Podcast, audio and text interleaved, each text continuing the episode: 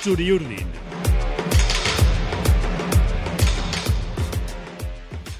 Desde los Alpes se domina Europa. No hubo nostalgia del rombo. Orfeón Donostiarra. La pajarita de un traje de gala. Heavy metal con violines. Que sigan tocando. Y una declaración, el aficionado al que le gusta el fútbol se ha hecho más de la Real. Estas palabras, esta última declaración es del entrenador de la Real Sociedad, Imanol Alguacil. No cabemos en cualquier sitio donde hay que entrar por una puerta, porque la exhibición de la Real eh, creo que ha trascendido de, obviamente, de Donosti y de, y de Guipúzcoa. Un resultado increíble que vamos a desmenuzar en nuestro podcast Latido Churiurdin, el podcast del Diario Vasco, con nuestros compañeros Iñaki Izquierdo e Imanol Troyano. Muy buenas a los dos, ¿qué tal? ¿Qué tal, Raúl? Qué gozada escribir, las palabras salen solas en días como ayer.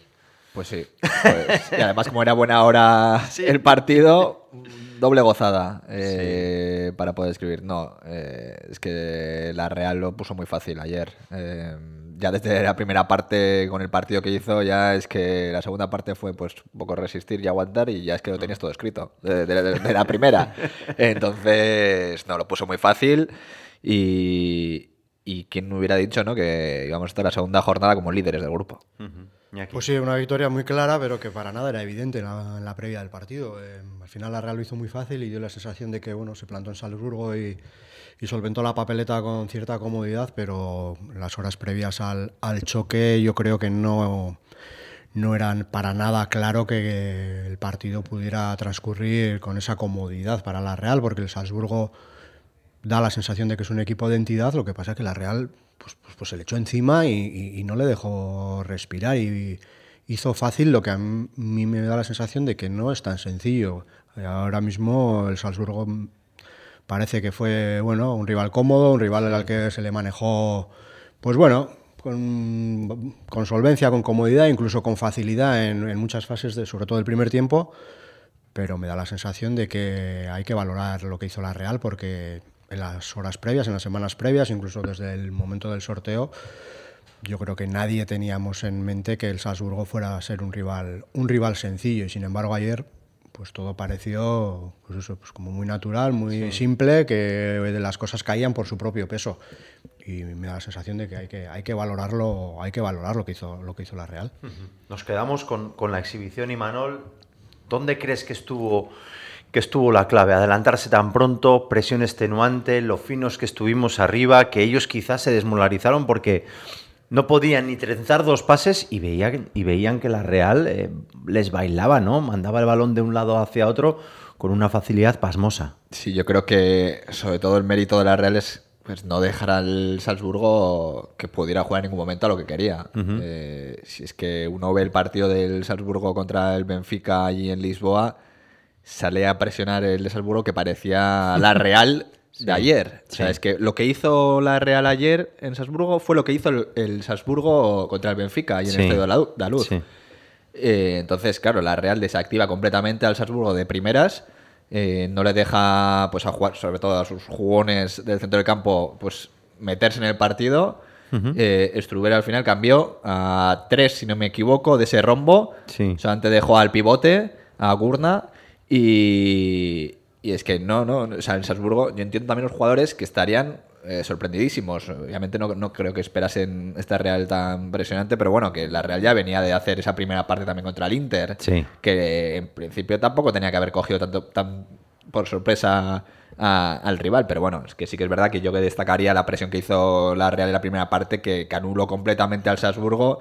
Eh, de hecho, los ataques que hacen pues son muchos vienen de balones largos, segundas jugadas, eh, porque Slager, el portero, no se ve en otra que, que mandar el balón hacia arriba. Y ahí entonces es en el duelo de Simic con, eh, eh, con Atek, pues que tienen algo, alguna eh, ocasión antes de que ya marque el segundo la Real. Y es que ya a partir de ahí ya Sí. es que estaba más, mucho más cerca, incluso el tercero. Entonces yo creo que ahí vino gran parte de, de lo que luego pasó. Me estoy acordando de cuando me marcó el golazo, que luego yo creo que nos recrearemos con el golazo de Mikel Oyarzábal, porque, porque yo creo que es una suerte técnica eh, impecable del, del capitán.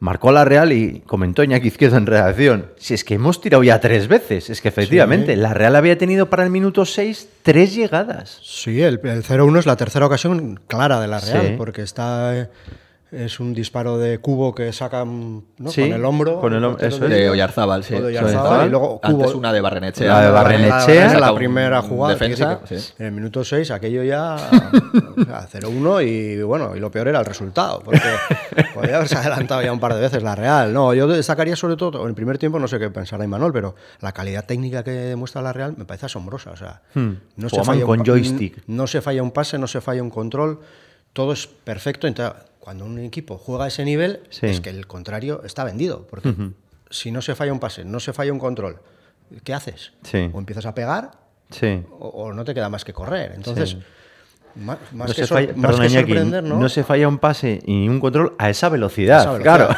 Claro. El balón va tocadísimo Sí. de jugador a jugador de la Real, entonces claro, el Salzburgo no le queda más remedio que pues que correr. Es que Sí. no tiene otra, no tiene Sí. otra porque no le da, la- es la Real la que no le da opciones. Entonces claro, que ahí luego entras en una dinámica de empezar a hacer faltas, a Sí. claro, te empiezas a cargar de tarjetas, empiezas a- Claro. o, o- o intentar resi- resistir el, el chaparrón. El Salzburgo no podía porque es que la Real no perdía un balón. Terminaba todas las jugadas, llevaba las jugadas a donde quería. Pases dificilísimos a, a jugadores con mucha gente encima. Se controlaban esos balones, se les daba salida correctamente. Yo creo que la Real hizo una exhibición técnica en el, en el primer tiempo y ahí está, en esa calidad enorme está también parte de la explicación, porque claro, cuando un equipo juega así, ¿qué Sí. vas a hacer? Es que no puedes hacer nada. Sí, sí. Es que no le puedes quitar el balón. Está claro. Entonces, yo creo que Salzburgo se vio, no sé si sorprendido, porque supongo que, como todos, tendrían estudiadísima la Real, pero claro, luego Sí. eh, una cosa es la teoría y otra es ponerla en práctica, ¿no? Claro. Entonces, yo creo que la Real le, le pasó por encima al Salzburgo en, en la primera parte, le pasó por encima auténticamente. Eh, sufrimos mucho, dio la sensación de sufrir mucho. Quizá con el penalti, pues hombre, ya piensas que si al final el árbitro va a los, a los 11 metros y te marcan, bueno, vas a, tener, vas a ir con el culo apretado, pero claro, desde el momento ya pues que, que el señor eh, Frankowski, ¿no? El- eh, nuestro polaco. amigo el polaco, que hizo un arbitraje creo que impecable, ¿no? Impecable, impecable. Yo creo que hay que, Ojalá pedir- así todos en liga. hay ¿eh? que pedírselo Sería- para Lisboa. no, fue- aparte de la jugada esa del bar y tal, yo creo que estuvo bien, fue un arbitraje Sí, para la Tampoco Real estuvo excelente. cosas- Hay que decir- sí, pero bueno, acostumbrados a los árbitros de la liga Claro. que son intervencionistas, que intervienen en todo, que dan 17 charlas durante el partido y tal. Pues joder, da gusto. Les Sí. deja jugar y si pasa algo corta y si no sigan. Pues, jo, pues eso que tendría que ser lo normal. Sí, Pero sí, por, sí. por desgracia estamos acostumbrados a, A lo contrario. otro estilo y cuando juegas en Europa, y más sobre todo si eres el equipo que domina y al que le interesa que el juego fluya, pues, pues- Sí. pues es una gozada. Es que yo creo también la gran diferencia que se ve en Europa es que juegas contra rivales que, que también quieren jugar, que, no, claro. que no vas a jugar, bueno, con todos mis respetos, contra el Getafe de Bordalás. Claro. Es que vas a jugar contra Sí. equipos que, que juegan como tú o mejor que tú. Eh, entonces, siempre se van a ver partidos más abiertos, con el tiempo de juego efectivo muchísimo más eh, Mucho pues, mayor. mayores que los que ves en la liga, con árbitros que, que más permisivos a la hora de pues el roce, pues no te pitan a la mínima. Y ahí la red se encuentra a gusto también, porque es que es lo que el fútbol ese que, que practica. Y un poco lo que decías, Raúl, Sí. De sufrir, no sé, pero hubo, a ver, quizás 10, 15 minutos de la primera parte en la que pues el- el- ellos intentan salir pues con, un- con otra energía, con otra chispa y pero, mucho- pero realmente no sé si con- no sé si fe es la palabra, pero claro, es que intentan también jugar de una manera, pues empiezan a meter centros laterales ya desde el primer momento, consiguen algún córner, algún acercamiento, entonces se viene un poco arriba el estadio, pero más allá de eso, o sea, la Real supo aguantar muy bien y, y tampoco es que la gente sufriera, bueno, sí, el momento del penalti, vale, de repente que Sí. igual se te pueden poner a uno, pero pero tampoco hubo mucho más, porque luego a partir de, de minutos 65, 70, tampoco Sí. Los cambios anestesiaron un poco, creo yo, ¿no? Sí, ¿no? Sí, yo creo que esta vez los cambios estuvieron mejor que otras ocasiones. Los que salieron sin estar al nivel de los titulares, pero jugaron bien. No se, no se cayó el equipo, pues como fue muy evidente, por ejemplo, con el Inter. Sí. Yo creo que eso también es importante. Se, parece que el partido aquel de Valencia le ha sentado bien a Carlos. Entonces, bueno, pues todo eso que gana son detalles importantes. Ayer el equipo, cuando Imanol empieza a meter cambios, para nada se viene abajo. Evidentemente no es lo mismo que el primer tiempo, pero yo creo que el equipo aguanta bien, no concede en todo el segundo tiempo, bueno, Manuel dijo, ¿no? El primer tiro a puerta del Salzburgo es en el minuto 95. Claro. Entonces, bueno, yo creo que eh, en ese sentido también el partido deja una lectura buena, que, Sin duda. que sale gente nueva y bueno, pues oye, pues no es la excelencia de los primeros 45 minutos, que fue una cosa pues, pues, pues que se ve pocas veces, pero bueno, oye, como para competir bien, ¿no? Correcto. Están ustedes escuchando el podcast Latido Churiurin, el podcast del Diario Vasco. Nos pueden ustedes escuchar al- en todas las plataformas, Spotify, en nuestra web, eh, con el código QR, con, con todo. Pues bueno, para pasar con nosotros, para que ustedes escuchen, para que les entretengamos durante unos minutos, pues que son de, de gozo, de satisfacción, de alegría. Insistimos, el partido que hizo ayer la Real, que hizo contra el Salzburgo en, en Austria, eh, la verdad es que fue, fue espectacular, excelso, eh, precioso, con un grandísimo resultado.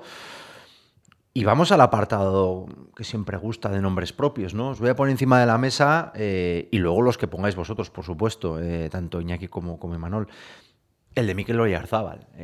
un gol de- de- de calidad. No se pierde ninguna de las grandes citas el capitán. Quizá ahora de delantero, pues bueno, eh, después de la lesión, después, bueno, hubo un tiempo de dudas, pero, pero bueno, pero, pero es que lleva ya tres goles en liga, uno en Champions. Eh, yo creo que ayer otra vez fue, fue, fue nuestro capitán, nuestro estandarte, ¿no? Sí, igual de delantero quizás casi que mejor que, que de extremo, porque quizás Sí. igual no ha llegado a esa chispa. A ver, nunca se ha destacado también por ser un jugador eh, por su velocidad ni, ni por su cambio de ritmo, ¿no?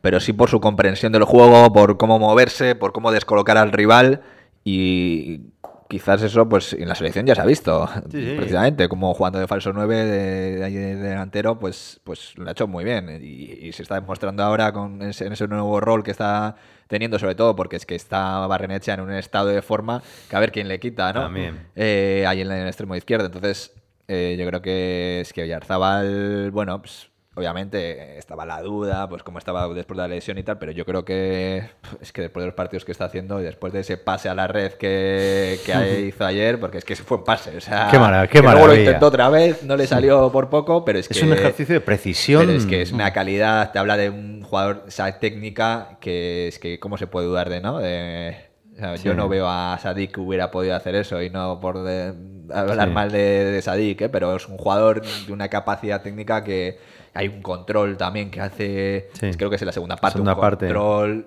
eh, Que intenta el mismo y gol, ¿no? mismo- es que, que dices, de un Sí. balón que viene de, la- de arriba, que... Sí.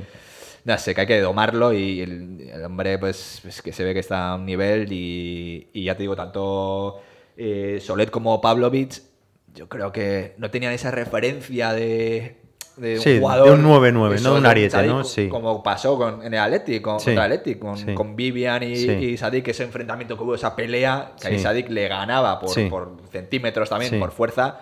Quizás eso le hubiera costado más ayer a Sadik contra Correcto. dos eh, centrales de esa envergadura que tenía Sí. el Salzburgo. Entonces, Les descolocó mucho, yo creo, eh, Oyarzábal a- tanto a Solet como a Pavlovic y, y es que les volvieron locos.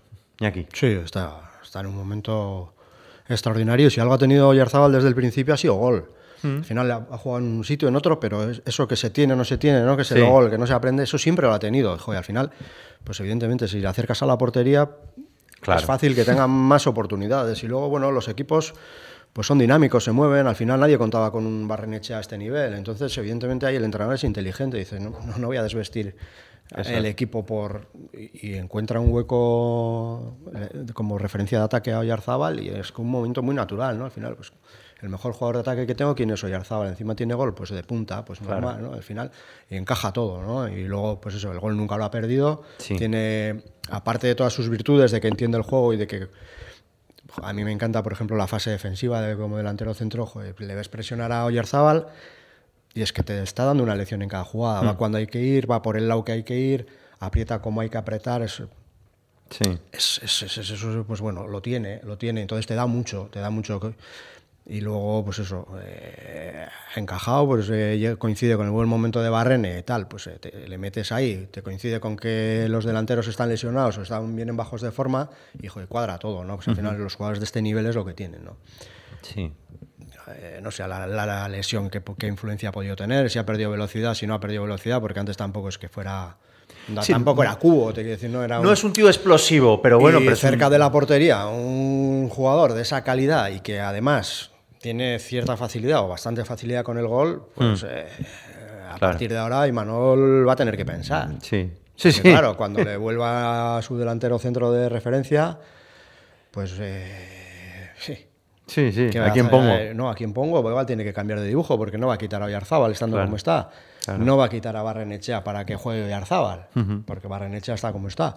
Pues eso, los equipos evolucionan y Claro. hay un montón de partidos, la temporada es larguísima, porque acabará en mayo, que estaremos en Bermudas otra vez, y ahora nos parece que todo se acaba en Lisboa dentro de 15 días o 20 días, Sí. no sé cuándo es el partido, ¿no? Sí. Entonces, bueno, joder, pues que tener esas opciones, esa variedad, esa capacidad de gente de, de asumir diferentes roles, pues joder, pues la verdad es que es, es una gozada. El otro nombre que pongo encima de la mesa, lo habéis citado los dos, es Ander Barrenechea. Creo que el crecimiento que está haciendo el Donostiarra es, A mí es la gran sorpresa. es espectacular. Juega con un pozo eh, como, no sé, como, como eso, como si hubiera pasado por una cascada, por una tela y, y no decimos que haya cambiado, pero, pero claro. Sí, ha cambiado. ¿Cómo no va a haber Sí, cambiado? tam- también sí, lo notas, no sí. sé, a mí me, me da la sensación de que nunca haya visto a este Barrenechea. Hmm. Para mí está siendo la sorpresa. Siempre había sido un, un buen jugador que apuntaba a muchas maneras y muy explosivo y que le veías condiciones, pero lo que está haciendo este año, no sé. A mí me parece otro jugador por completo. no Mete sé qué- goles, yo creo que lee perfectamente, sabe pasar en el momento oportuno, ¿no? Joder, sí, técnicamente me está pareciendo un jugador de alto nivel, cosa que antes probablemente era más un se le tenía o quizá por claro, como apenas había jugado un- con todas sus lesiones y tal, como un jugador más rápido, más explosivo, más eh, encarar y tal, pero joder, ahora cuando hay que aguantar, cuando hay que combinar, cuando hay que tocar y salir y ofrecerse, pues joder, me está pareciendo, a mí me está pareciendo un jugador nuevo, no sé qué, qué le parecerá a Imanol. Yo, a ver, yo creo que se está viendo también más, más constante en ese. Sí que siempre yo creo que se ha, se ha visto como un jugador, pues eso, de un poco de filigranas, de regates, eh, bonito de ver, ¿no? Pero que de pinceladas, eh, pequeñas dosis, pero, pero ya. Que no. tenía ahora hace eso con constancia, y ¿no? Lo, dice, lo hace, o sea, que lo ves eh, cada, casi casi cada acción en la que le llega el balón. Sí. Eh, por volver otra vez al derby, o sea, es que creo que de Marcos todavía le está buscando una pisadita que hizo en, el- Sí. en la, vamos, en la línea de banda, que se fue, vamos, eh, una facilidad pasmosa. Eh, ayer también encaró al rival, eh, se fue, recuerdo un centro que hace con la izquierda a Oyarzábal, Sí. que era el 3-0. Sí, que se nos la lamentamos come- se la todos, Sí, sí, se le queda ahí entre las piernas un Entonces, poco. Es un jugador que tampoco sabes muy bien si te va a salir por la izquierda, por la derecha, o sea, muy incómodo para el defensor porque es de eso, de- de- porque es lo que lo que también algunas veces pedimos de hecho, es que, que lo que lo intenta y, lo- y- y si no le sale el regate, pues la siguiente otra vez y otra vez y otra vez. Es lo que tiene que hacer un extremo de sus habilidades. Sí. Eh, no porque un regate ya te haya salido mal, dejar de intentarlo. Entonces, eh, está en un estado de forma que hay que aprovechar. eh, sí que es verdad que comentaba Iñaki que pues, ha tenido ese momento de lesión, quizás ha tenido un año, año y medio, pero antes tampoco se estaba viendo esa versión que se estaba viendo ahora. Quizás tiene ese punto de madurez, eh, ha, encontrado- de- ha hecho el clic necesario Sí. que, que, que le pedía y ya desde el final de la temporada pasada y el comienzo de esta es que sí, sí, un Barre- Barrenechea, pero que estamos hablando de un chaval de 20, Sí, 21 años. bueno, 21, vamos, creo que hace sea, 22 en diciembre, el entonces, 27 de que- diciembre, sí. que hay muchas veces que esperas, pero con más de 100 esperas- partidos, porque es claro, es que debutó muy, muy joven. Por eso digo, o sea, eh, es un ejemplo, Iñaki, a que puede haber una evolución clara Sí, y que y- puede, se puede dar enseguida, ¿no? Y luego estamos hablando de que todas esas virtudes suyas propias las está llevando a un nivel altísimo, pero es que está añadiendo muchas más cosas porque tapa muy bien la banda cuando en la fase defensiva del equipo ayuda un montón con un criterio que antes a mí por lo menos no me parecía que tuviera. Mm. En la salida de balón también los apoyos que ofrece al lateral y a los centrocampistas siempre son buenos, siempre va al sitio adecuado. Yo creo que como jugador ha dado un- una evolución, por eso digo que a mí me está pareciendo ver a otro, a otro jugador. jugador. Antes era pues eso, el Barrenechea que conocíamos, ¿no? Pues explosivo, iba para adelante, regateador y tal, pero ahora en el juego influye muchísimo más. Me da la sensación, y eso, pues jovencísimo. Lo que está claro es que nos hemos puesto el traje de gala en los dos partidos de Champions. Es decir, alguien que solo ve nuestro amigo Paul, que igual vive en los Highlands y que pone Sí. la Champions y dice voy a ver a estos de la Real Sociedad. Sí, sí, y se que habrá sido- quedado con perdón acojonado. O sea, ¿qué dos partidos hemos hecho? Han sido los momentos culminantes a nivel de fútbol, desde luego. Hombre, luego está el derby, que para no, el aficionado de la Real, pues es Sí, eh, lo más, ¿no? Pero a más, nivel de fútbol, la primera hora, bueno, los dos primeros tiempos, contra el Inter y contra el Salzburgo, pues como para, pues, para estar como con Para los ojos como platos y decir, esto es lo nunca visto, ¿no? Sí, sí. Un equipo de octavos de final, ¿no? De Champions. Sí. Casi, casi. O sea, uno que solamente ve la Champions League, ve los partidos de la Real de la esto- Champions, y se puede pensar que, la Real va a pasar sobrado y que puede llegar, no hablamos de la final, pero lejos, ¿no? En la competición, según los cruces. Pero, pero bueno, yo por volver un poco a la realidad, o sea, son dos partidos. eh, que es que son dos partidos increíbles, o sea, que no vamos a ver, yo creo, bueno, ojalá que sí, eh, ojalá que el siguiente eh, contra el Benfica veamos otro Mm. Sí, partido sí. como este, como estos dos, pero es que, o sea, no sé, yo creo que nadie se imaginaba que, que la Real iba a, a dar semejante papel y no es que nadie desconfíe de esta Real, pero es que, bueno, ya estoy harto de decir lo mismo, ¿eh? pero es que ya te sorprende cuando crees que, que no puede ir a más o que tal, Sí. es que el siguiente partido te, Claro. lo- te lo supera incluso, ¿no? Gran- Entonces, Gran incógnita, porque eh, iremos a Daluz, un estadio en el que hay que ir también, vamos, de, de Armani de arriba abajo, ¿no? Iñaki? sí, sí. Corba- corbata fina Plaza, y to- plaza grande, donde las haya, corbata sí, sí, sí. fina y, y zapato en punta, hay que ir a, a Daluz. Eh, y dices, vamos a enfrentarnos al Benfica de, de Eusebio con su águila, con su pompa y todo. Pero dices, ojo que no veamos a la Real de Salzburgo, porque le puede meter ot- otro baile. Igual no tanto, pero bueno, pero puede, porque, ojo, el Benfica sigue siendo un equipazo, pero también lo tiro encima de la mesa. Lleva cero puntos. Sí, sí, al final estos dos partidos con el Benfica pueden ser la clave de todo. Sí.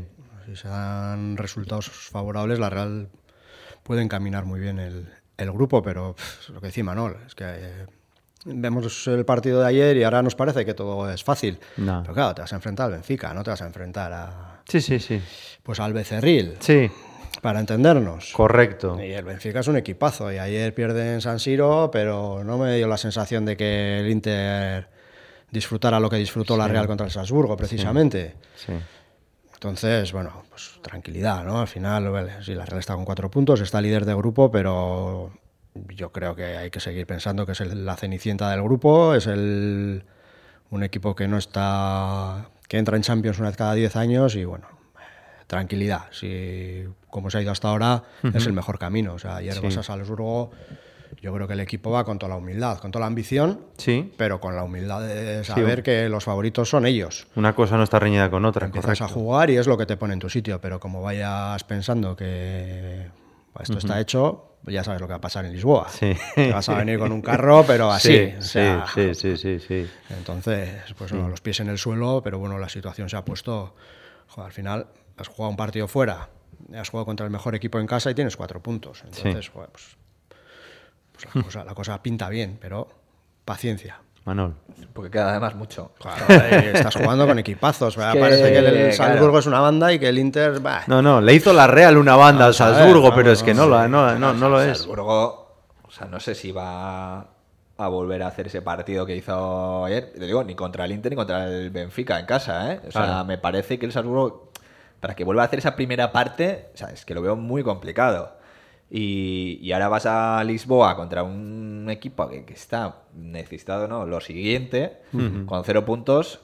Y claro, o sea, van a salir a muerte, vamos. Yo Sí, no sí. espero un Benfica, pues eso, pues todavía lamiéndose las heridas de, de la derrota en la primera jornada contra el Salzburgo o la derrota contra el Inter. No, no, es que tiene que ir a muerte, o sea, no les Sí. queda otra. Además es que el Benfica, eh, estamos hablando de un, el año pasado en cuartos de final de la Champions, que llega, que le elimina el propio Inter, eh, subcampeón de la competición, que tiene jugadores de sobra como para, para ganarle incluso al Inter. El otro día contra el Salzburgo, em, con uno menos, desde el minuto 13, tiene pues, pues, infinidad de ocasiones para empatar el partido. Sí. Y no lo consigue, pues por una que da el palo. Bueno, eso fue antes justo de- del penalti, pero, pero eh, no lo consigue pues por- porque el balón va uno por centímetros fuera y no, no dentro. Pero es que estamos hablando de un, un equipo con una calidad que Di María con 35 años parece un chaval de 19, 21, que parece Barrenechea. Sí. Eh, Otamendi, el jefe, Jefe atrás. En, la, en la zaga, que, que no es Solet ni, Sí. ni Pavlovic. yo Neres, creo, ¿eh? tiene- tiene O sea, tiene jugadores, tiene jugones, que y además en un campo mítico, entre los Sí. míticos, ¿no? Estadio de la Luz eh, en Portugal, pues toda la atmósfera que va a haber para apoyar a- al equipo de casa. Eh, nos lo vamos a encontrar, ojo, eh, cuidado, que pensamos que ahora somos los mejores de, de Europa por estos dos partidos, pero hay que ir Con cuidado, eso- con esa sí. humildad que destaca Iñaki, porque, porque si no, vuelves con un carro. Mi vecino Diego, que es portugués del Sporting de Lisboa, me está dando ánimos ya, pero bueno, que todavía, todavía queda mucho. Sí. Se, se va a alegrar mucho si gana la Real, mi vecino, ¿a que sí? Bueno, pues oye, habrá que hacerlo por tu vecino, entonces, aunque solo sea por eso, ¿no? por la convivencia Ay, ay, pacífica, habrá, que, habrá que correcto. ganar allí en, Correcto, en el estadio. de Ah, la en el Luz. Estadio de la Luz, un, un club, un equipo, bah, estos grandes, grandes, Sí. grandes, mágico, ¿no? Esa camiseta es historia, ¿no? Sí. Entonces, bueno, pues un partidazo con unas ganas tremendas de, de acudir allí, ¿no? Además, creo que va a ser el desplazamiento. mm, de- bueno, vamos a ver qué, Masivo, qué- vamos. qué- qué pasa con, con Milán, Con pero Milán. bueno, sobre el papel que más eh, realzales van, van Sí, a acudir. es un partido joder, que lo tiene todo muy atractivo, Sí. el equipo, la historia del club, eh, la posibilidad de competir por un premio importante y bueno, la ciudad, ¿no? Evidentemente Lisboa, ¿no? Mm. Sí. Vamos a descubrir aquí lo que es Lisboa, ¿no? Entonces, bueno, la verdad es que es una cita una cita pues, pues, pues atrayente y desde todos los puntos de vista, el deportivo que es lo principal, pero, pero por todo, ¿no? Que llevamos 26 minutos de podcast, vamos a poner el corolario. Eh, antes de todo eso, pues nada, eh, es que claro, la- las ferias no acaban, nos vamos al Metropolitano, o sea, otro partido quizá tomado de otra manera, pero, pero, pero bueno, pero contra un grandísimo equipo. Y yo creo que la Real no va a ir a de paseo, claro. Pues otro partido Champions, ¿no? Claro. Estamos ya últimamente entre Madrid, entre Valencia, entre Derby, Inter, Salzburgo, Atleti de Madrid. Claro, estamos enlazando ya pues con la, con la alta alcurnia, ¿no? Sí, además vas enlazando partidos uno tras de otro, porque bueno, independientemente de ganar, es la cuarta victoria consecutiva. Sí.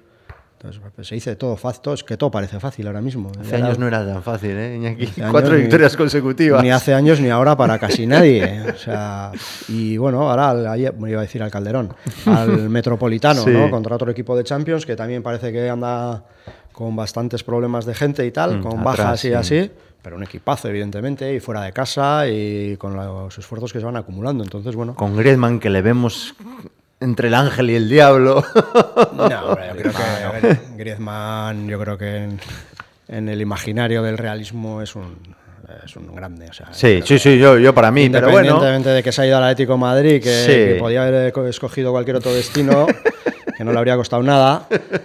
Pero bueno, que Que Griezmann, nos hubiera dejado 32 kilos, pero, que pero hubiera sido. otro, Griezmann ¿no? ¿no? se discute. Griezmann no se discute. Habrá que ver qué quiere Imanol, ¿no? Porque No, al final. o sea, hablaba, hablaba la imagen de, de Ángel, de, de- de chico que, ha- que has, que has criado, que le has Mm. Sí. Mm. visto esa cara de pillo, que le has visto tirándose, celebrando un gol, montándose en un coche, tirándose a la nieve, y que ahora, pues bueno, pues te pueda justiciar y pues, Hombre, pues y que, que, te, marca por tres que vas ahí. O sea, realmente. Sí, porque sí, sí, es sobre todo más en, quizás más en el en el Calderón, en el Sí, viejo Calderón, sí. que era cada vez que íbamos, Sí, nos- Griezmann recién sí, fichado, o sea, sí. es que marcaba y el hombre no lo, no lo celebraba, Sí. pero vamos, pero, no lo marques tampoco. Sí. Eh, no, no, es que Griezmann seguramente es que sea el mejor jugador del Atlético de Madrid ahora mismo. De largo. Y de la liga, si me apuras. Pues, pues de la liga, pues ahí estará. Eh, pero es que tiene una capacidad no solamente de marcar, sino de jugar, que, que sí, que también se lo ha enseñado todo Simeone, ¿no? Que parece que se, se hubiera ido a, ahí a, a Madrid sin saber jugar a fútbol. Y no, destacar sobre todo este domingo contra el Atlético de Madrid, rival de Champions, y yo decía, pues igual, oye, pues incluso mejor que sea uno de Champions también, ¿no? Que ha jugado eh, entre semana, que juega Sí, de hecho sí, sí. este miércoles, Sí, sí. Mm. eh, que seguramente tenga que cambiar cosas para el fin de semana, ¿no? Sí. Un rival que va a estar menos descansado que la Real. Oye, y quién sabe, Eh, vas a, a Metropolitano con, esas, con esos ingredientes. Obviamente la Real entiendo que va a haber eh, algunos cambios, aunque bueno, sí que es verdad que es el último justo antes del parón por selecciones.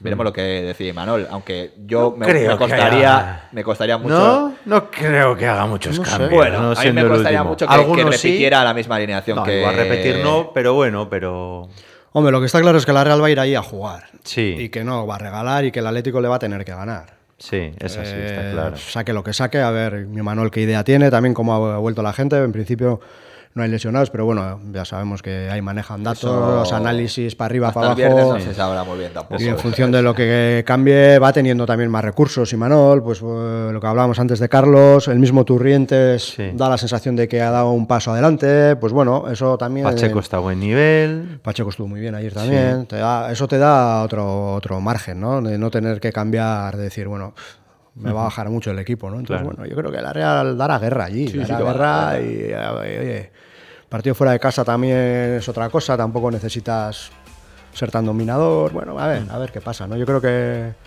que le pondrá el partido complicado al Atlético, que el Atlético tendrá que hacer cosas si quiere, si quiere ganar a la Real. No hay duda, no hay duda. Iñaki, se acabó nuestro tiempo. Un placer, gracias. Gracias, Raúl. Y Manol, gracias. Gracias a ti. Pues nada, y a ustedes también. Esto ha sido el podcast Latido Churi Urdin. Aupa Real, venimos de un subidón. Vamos a ver si lo seguimos en el Metropolitano. Agur. Latido Churiurdin.